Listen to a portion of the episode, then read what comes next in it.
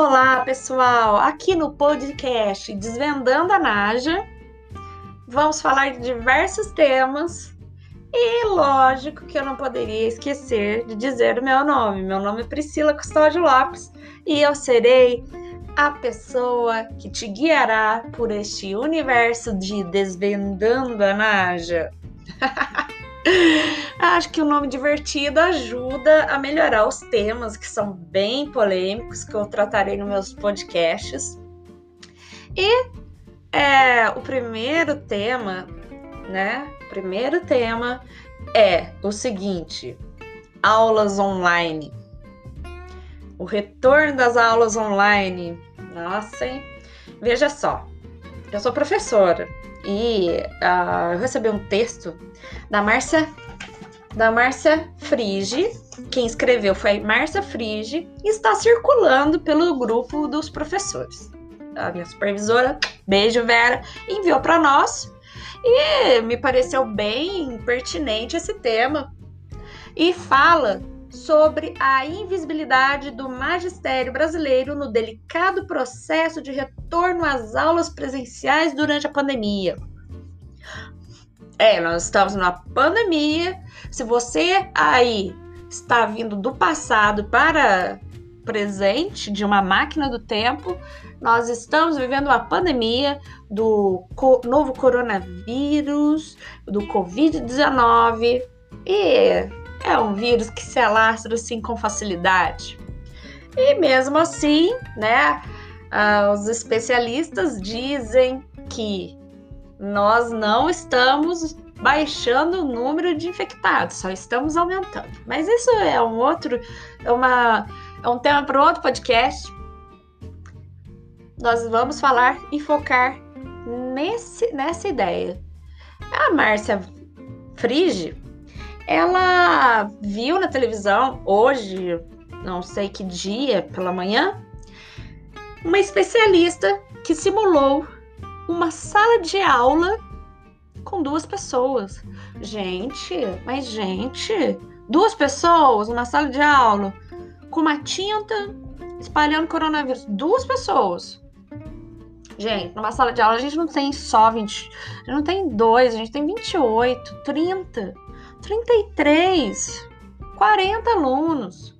Na faculdade 60, né? Tem uma faculdade particular aí Começa com 60 alunos. Poxa. Ô, gente.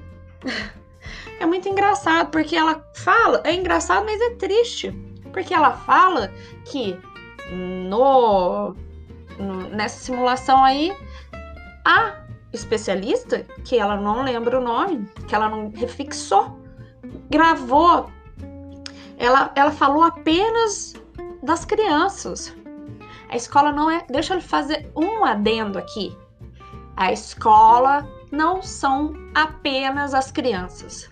A escola, pessoal, é a comunidade. A escola é um grupo de pessoas.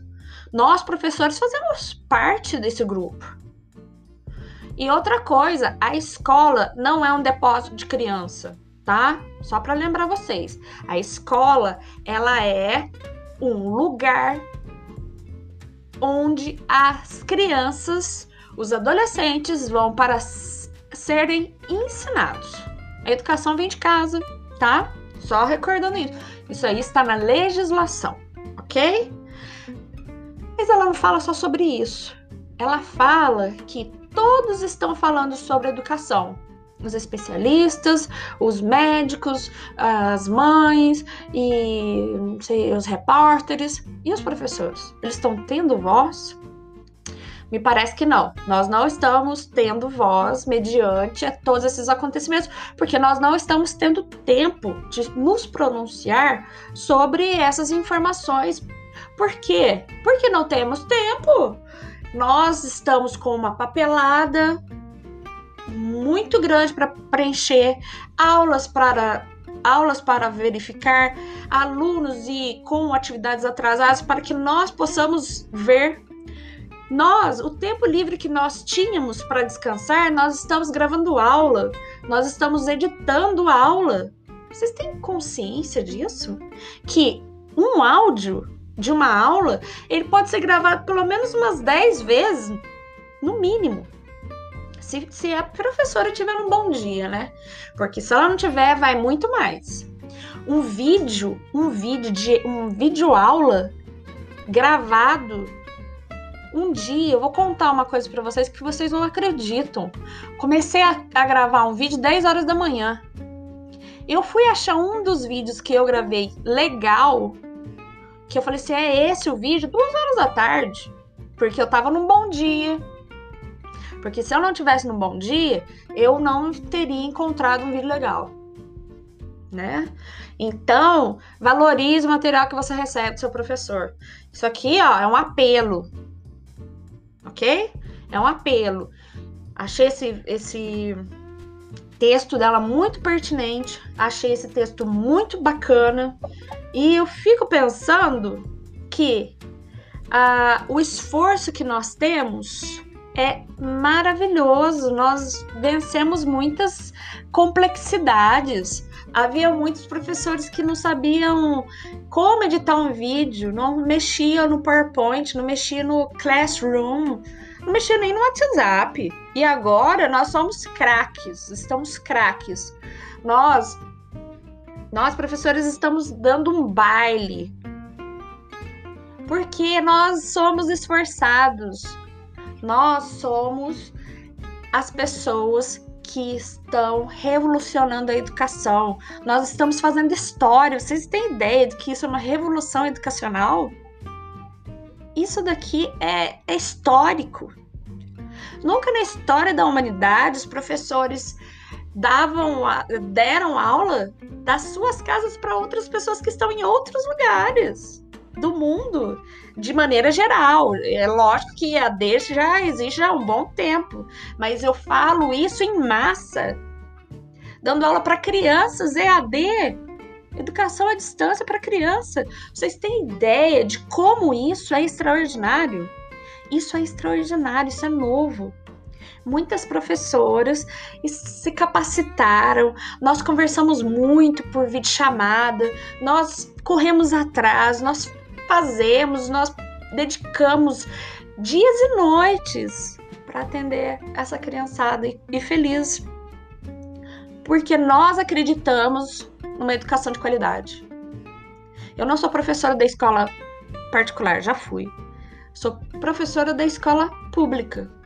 E eu vejo muitos profissionais da escola pública dando sangue para oferecer uma educação de qualidade. Isso é muito importante. Isso é muito importante. Eu fico feliz de fazer parte dessa história, desses acontecimentos. Só fico triste de ver que nós não temos um ministro qualificado para atender às nossas necessidades, para resolver as nossas an nossos anseios, as nossas dificuldades.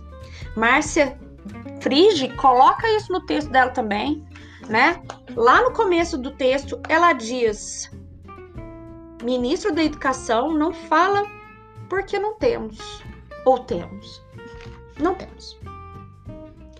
E uma coisa que é, deixou ela bem decepcionada é que não se falou o momento do professor nessa reportagem dessa da, que passou nesse programa da manhã de uma, de uma, de uma emissora muito famosa. Parece que não somos valorizados. Então quer dizer que nós, professores, não existimos? Sim, nós existimos e eu estou aqui falando, né?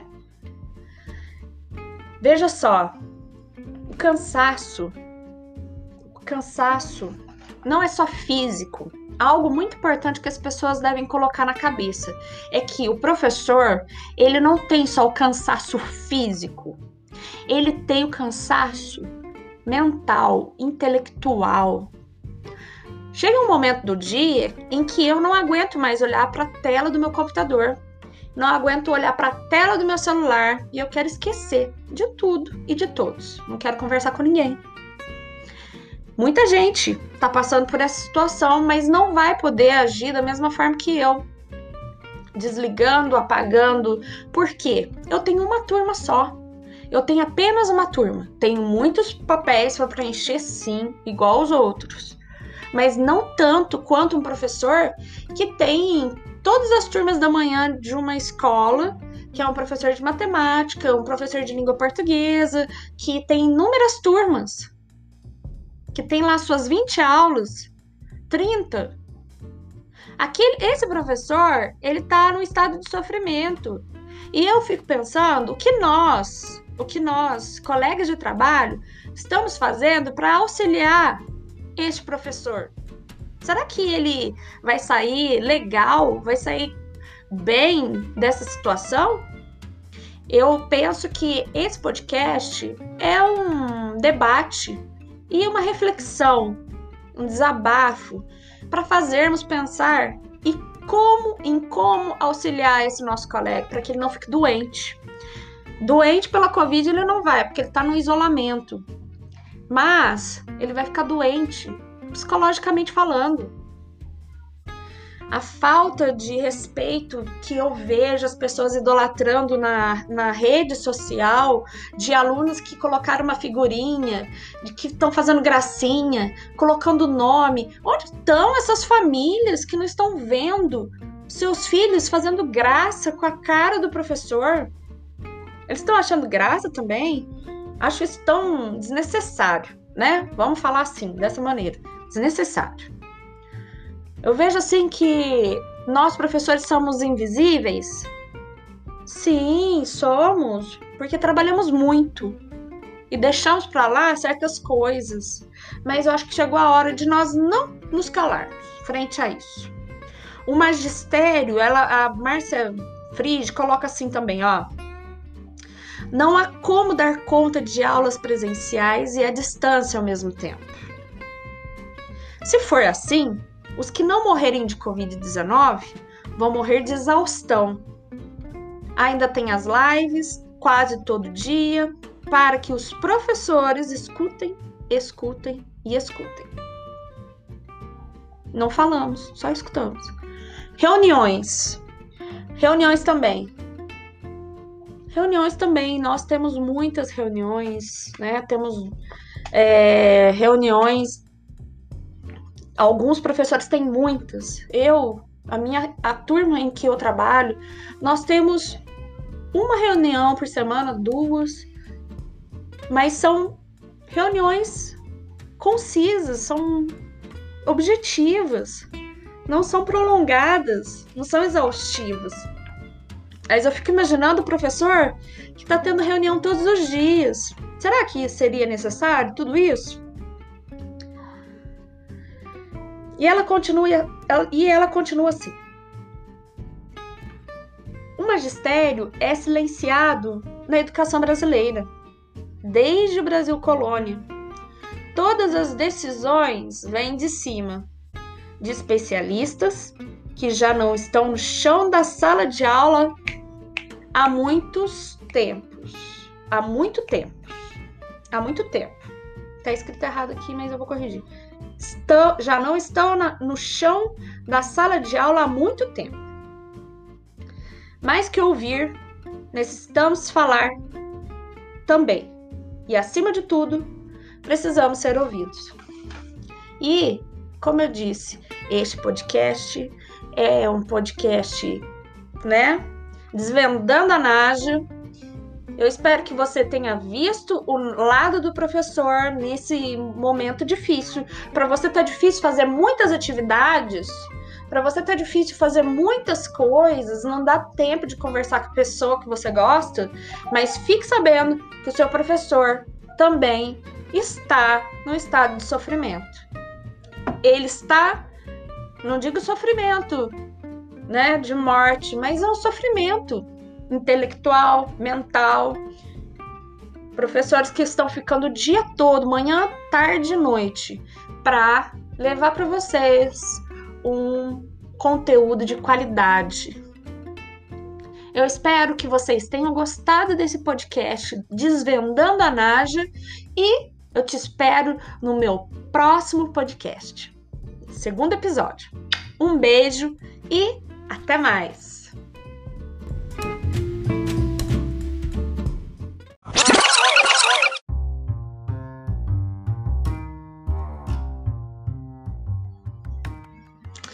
Quero fazer uma ressalva. Não é o retorno das aulas online, é o retorno das aulas, tá? Às vezes a gente grava, não percebe muito que tá gravando, mas como é o meu primeiro podcast, por favor, paciência. Um beijo.